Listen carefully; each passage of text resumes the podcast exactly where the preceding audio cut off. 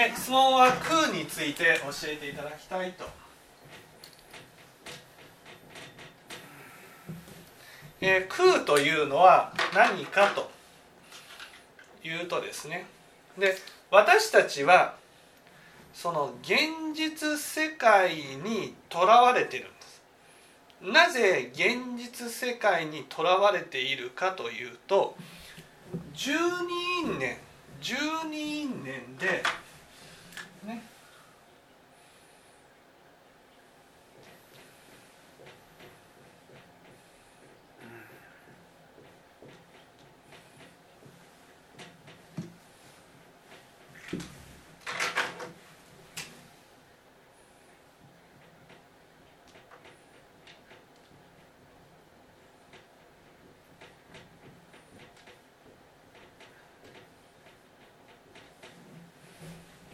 と無名無名を行式名式とこう続いていくわけですよ。で無名っていうのは自分が何者かわからない心わからない世界にいるってことですね。そこから行自分を知りたいという行動が始まって荒屋敷式っていうのは荒屋敷自分という魂を作り上げる、ね、ところがこの荒屋敷によって生み出された有意識の世界を私たちは知ることができないので私たちは肉体を持ってね。名式という我を作るんです。我。つまり我っていうのは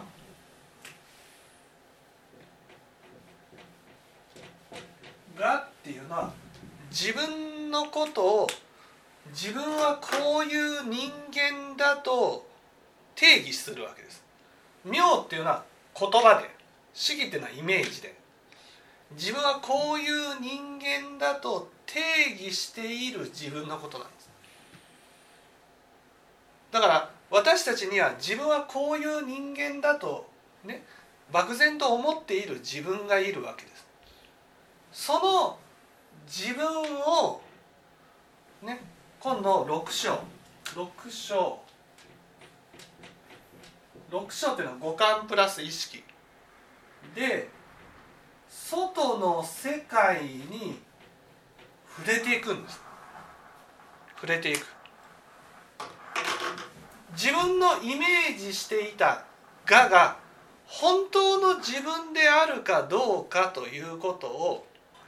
世界を通して確認していくのが私たちなんです。だから私たちはこの現実世界にとらわれる。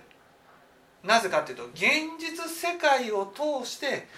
自分はこの我なんだということを証明するために生きてるんです。十二年は心の世界って理解するんですか十二年っていうのは私たちのお釈迦様がね私たちの苦しみはどこから来るかっていうことをその因縁をたどってね答えを行き着かれたっていう話なんです。でこれはいわゆる心の流れみたいなものが教えられてるわけですね。でここでは私たちの苦しみの根本はその自分は何者かわからない無明だと教えられてるこれが私たちの行動の全てを動かすものなんです。でその無明から自分を作る。それが式なわけです。だから式さえ分かれば自分とは何かっていうことがはっきりするわけです。ところが式が分からないから私たちは名式を作ってしまうんです。名式っていうのは自分で自分のことをこういう人間だと定義するってことですね。定義している自分によって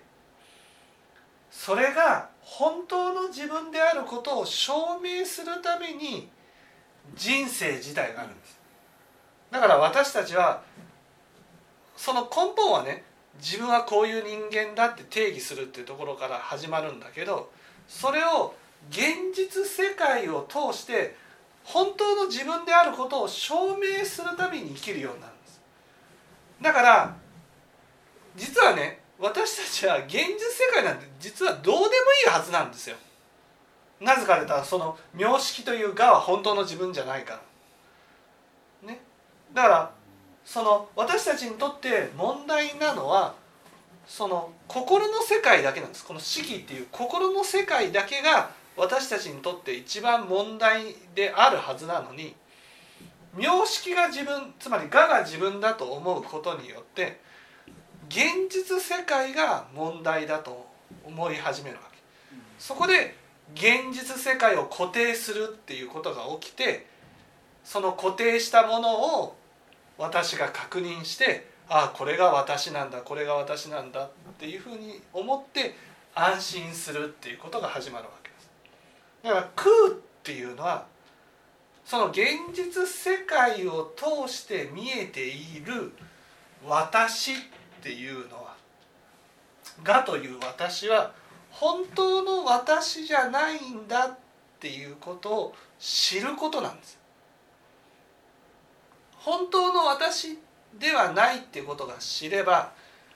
まあ現実世界を通して自分を確認する作業がなくなるんです。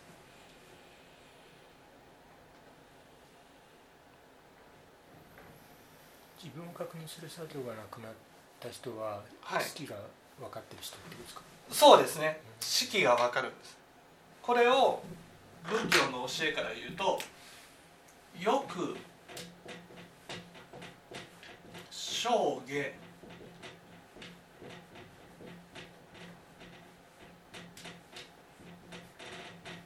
ね。で念って続くんです。欲っていうのは欲っていうのはいわゆる五感プラス意識によって世界に触れて自分は我であるっていうことをね確認する。つまりこの世界に自分とは何かということを証明してくれるものがあるんじゃないかと思って求めていく作業を欲っていう。世の中でよくその自分探しをするみたいな話が溢れてると思うんですけどはい。そうそう。自分探しをするっていうことはこの世界を通して自分というものがどこかに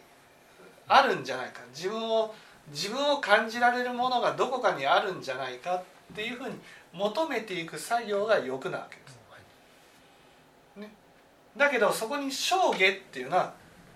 何を求めても何を手に入れてもでもそれは本当の私じゃないっていうことを正しく理解することを生下っていうだから現実世界を通して自分を定義するものは何一つないんだっていうことを知ることが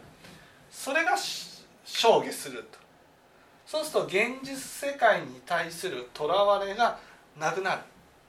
そのお金が手に入るとか地位が手に入る名誉が手に入る財産が手に入るっていうことをそれによってそれが自分だっていうわけじゃないんだなっていうことが分かるってこと。私たちは結局自分は何者かが知りたくて生きてるんです。自分を知りたくて生きてるんだけど現実世界を通して、ね、現実世界のものを手に入れることに現実世界のどこかに行くことによってお金を手に入れることによって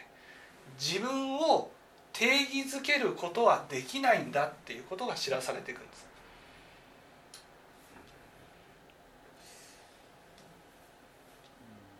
から現実世界のものはあってもなくても同じなんだなっていうことが知らされてくることが空なんです。現実世界のものを使って一生懸命定義しよう自分を定義づけようとする人とはい。そこから離れている人の違いって何ですか？それは定義づけようとする人っていうのはそれはあー自分の中にね自分の中にこの名式っていうのは我があって我のことでねその我にはプラスの我とマイナスの我があるんですつまり自分のことをできる自分だと思っている自分とできない自分だと思っている自分がいるわけです。でその現実世界を通して自分を定義づけられると思ってる人は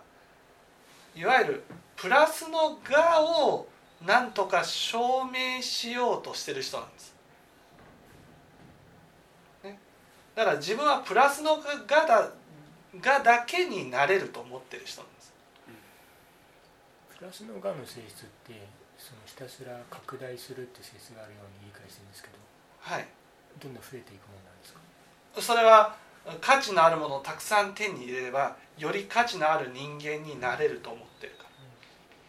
ところがマイナスのがっていうのは一方で価値のない自分もいるわけです。自分の中で価値を置いてない自分。両方とも自分なんだっていうことなんです。でその我が自分だと思う人っていうのはマイナスの我を完全に否定してなくすことができると思ってる人なんです。だから自分の中にマイナスの我なんてないんだっていうふうに思っている。だから何かの無常が来て自信のあるものが崩れてねマイナスの我が見えた時にあれ自分だと思っていたものはこれは本当の自分じゃないんだなっていうふうに気づき始めるわけです。ね、それは本当に気づける本当に気づけるものかというと、初めのうちはマイナスの我が、ね、無常によって見せつけられるとマイナスの我を徹底的に否定してプラスの我にいようとするわけです。でもその無常が何回も来て思い通りにならないことが何回も来てマイナスの我を見せつけられることが何回もあるとだんだん自分の中でマイナスの我を否定することはできないんだなっていうことが知らされてくるんです。でそこでやっぱり仏教に出会わないといけないんですね。仏教に出会って初めてマイナスの我を受け入れないと本当の自分を知ること本当の自分っていうのはここで言う念のことですね。本当の自分を知ることは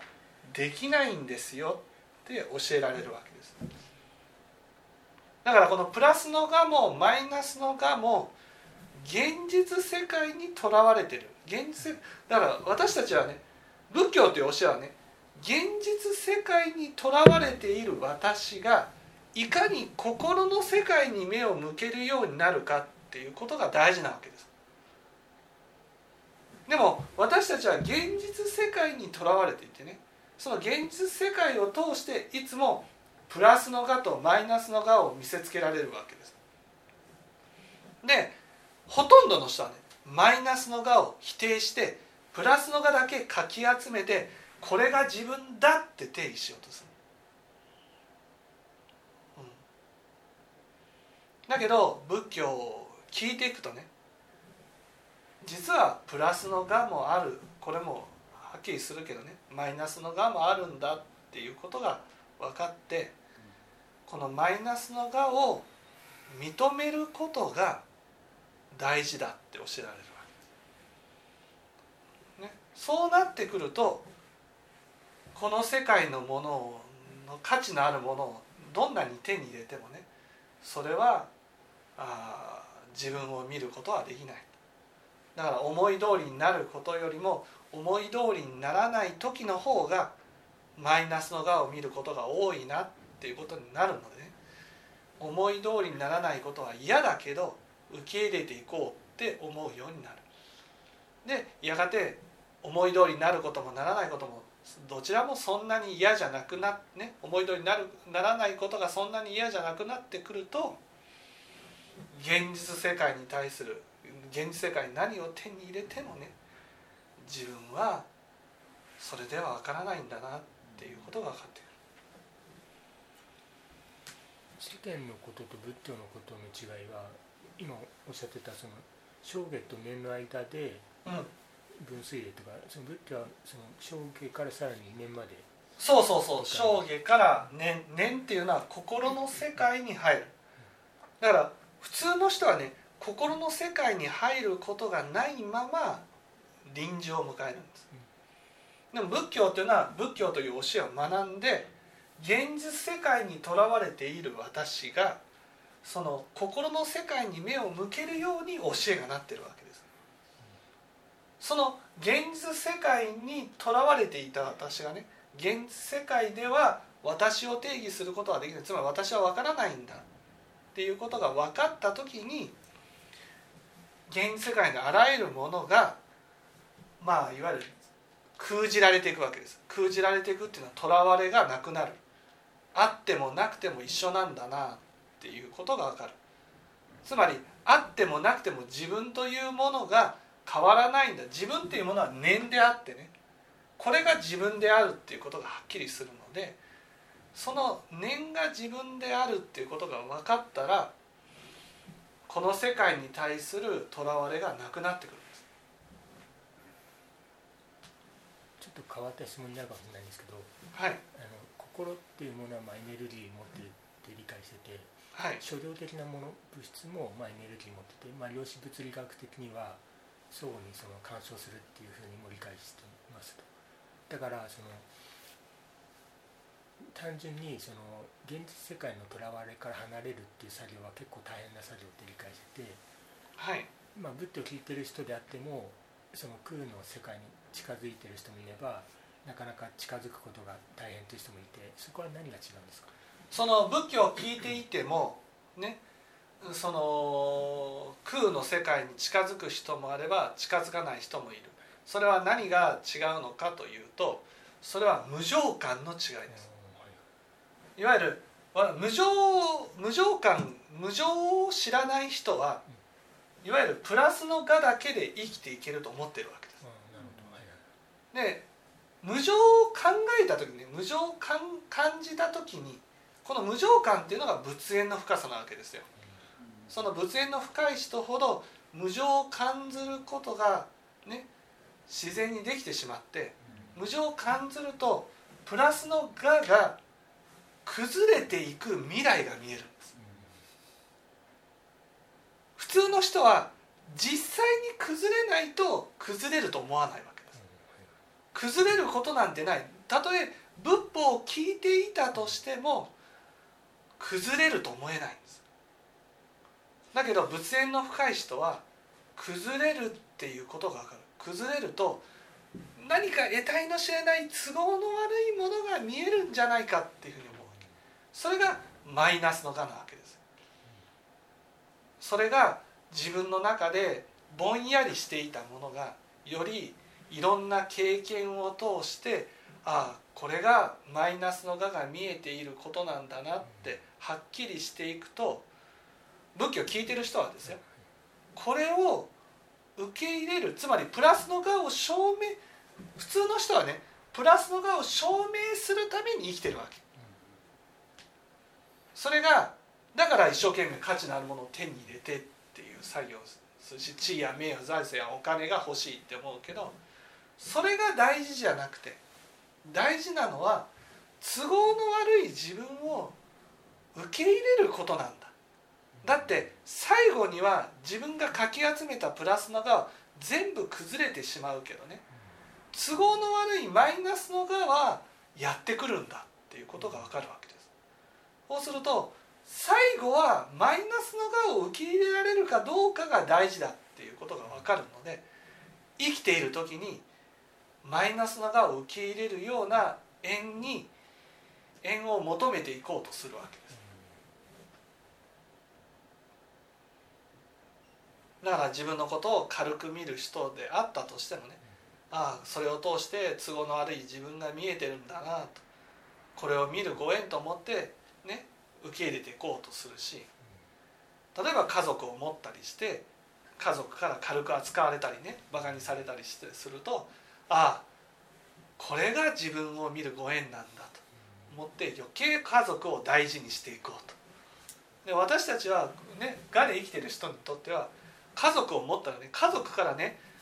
もう父さんで言ったらまあ給料を持ってきてねお金も持ってきてっていうふうになるからね家族のために働いてってなってるからそれはもうわっしょいわっしょいしてくれるとこう思ってるわけですだから実際はもうね子供たちはみんなお母さんところにしてお父さんって言ったらね「パパコーヒーパパコーラパパお茶パパ昼ご飯ねあこの辺汚れてるから掃除しといて。これがパパですよ、ね、そうするとなんで私はこんな目に遭わなくちゃいけないんだっていうふうに思うわけです。でも仏教は分かったのね。なんでこんな目に遭わなくちゃいけないんだからね。いや修行だな人生って。いいご縁だ。私のことを軽く見てくれる、ね、なんてありがたいご縁なんだっていうふうに思えるようになる。これを受け入れたら幸せが待っている、ね、こういうふうに思えるようになる。だから人からバカにされることや責められることに対してねああ自分の本当のマイナスのがを受け入れるご縁だと思って生きていくようになる。だから価値のあるものを求めるんじゃなくて価値のないと見られた自分を受け入れることに努力するからね。だから世界に対するとらわれがなくなる。それはああその大事なものはこの現実世界でねどれだけのものを残したかじゃなくて自分の心の世界のマイナスの我をどれだけ受け入れることができるかこれで決まるんだ。そうやってマイナスの我を全部受け入れた世界が情なんです。いわゆる都合の悪い自分が見えても不安になったり心が揺れ動くことがなくなった状態。これが情なんそうするとプラスのがに対するとらわれもマイナスのがに対するとらわれもなくなる。真に本当の自分が見える世界になるんです。本当の自分が見えると本当の世界が見える。本当の世界ね世界をありのままに自分の色眼鏡で見ない世界で見えるようになることを「え」っていうんです。これを欲生下念情えっていう仏教でその瞑想修行とか言われてるのは情に当たるって理解してるんです。かそうですね。ね瞑想修行っていうのは情に当たります。でもそれはどんなに現実世界にとらわれている状態で瞑想しても意味がないんです。まず現実世界にとらわ,、ね、とらわれる心から離れて念がある程度見えた状態で、ね、念が見えるとマイナスの我が見えてる状態だから。そのマイナスの我が見えている状態で自分の中でこう瞑想してねマイナスの我を受け入れていく。これはね受け入れていくことが大事なんだなと。だからといって自分はダメな人間じゃないんだなと。そういうふうに受け入れていくことによって心が安心していくようになる。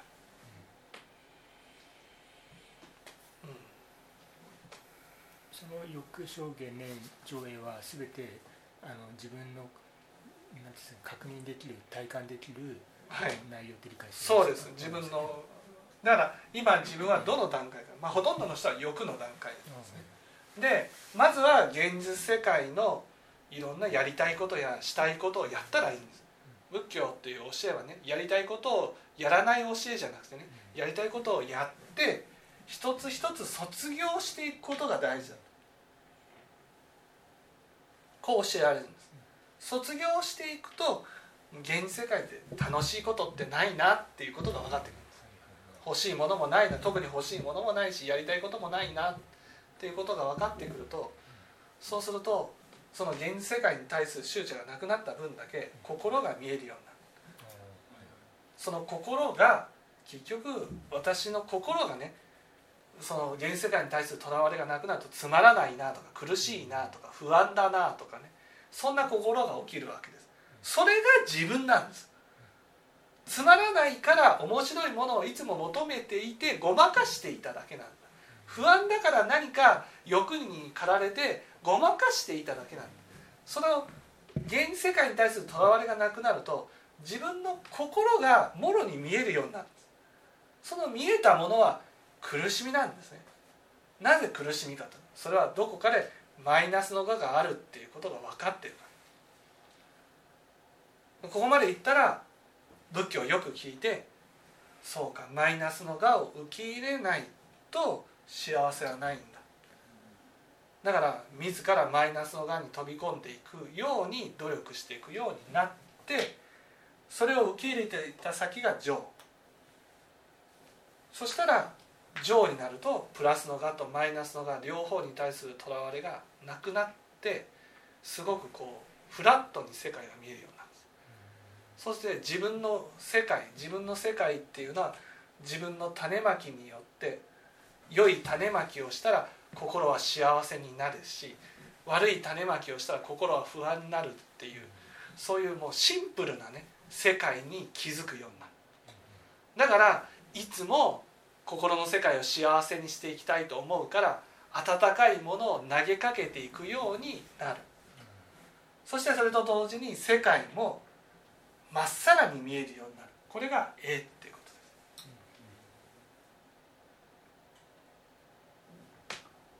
だから自分の思い込みでこの人はこういう人だっていうふうに決めつけることなくこの人ってこういう人なんだなっていうのがありのままに見えるような世界に出る。これがある意味仏になるっていうこと。